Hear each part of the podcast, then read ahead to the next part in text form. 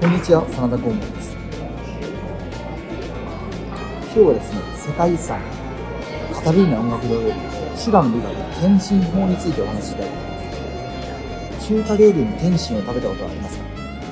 僕はどこの国でもディンタイフォンという世界的な中華料理のチェーン店によく行きます。日本だと高島屋系列に入っていますよ。天津とは小籠包、シューマイや餃子などの食べ物です。中国、台湾、香港を中心におやつとか軽食のことを言うんですね。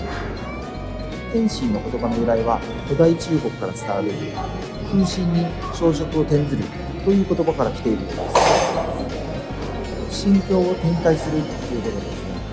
気分転換という意味があるわけですね。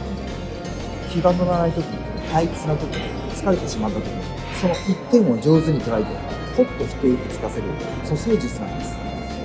1、タイミングを捉え、2、一足つかせる、3、蘇生させる。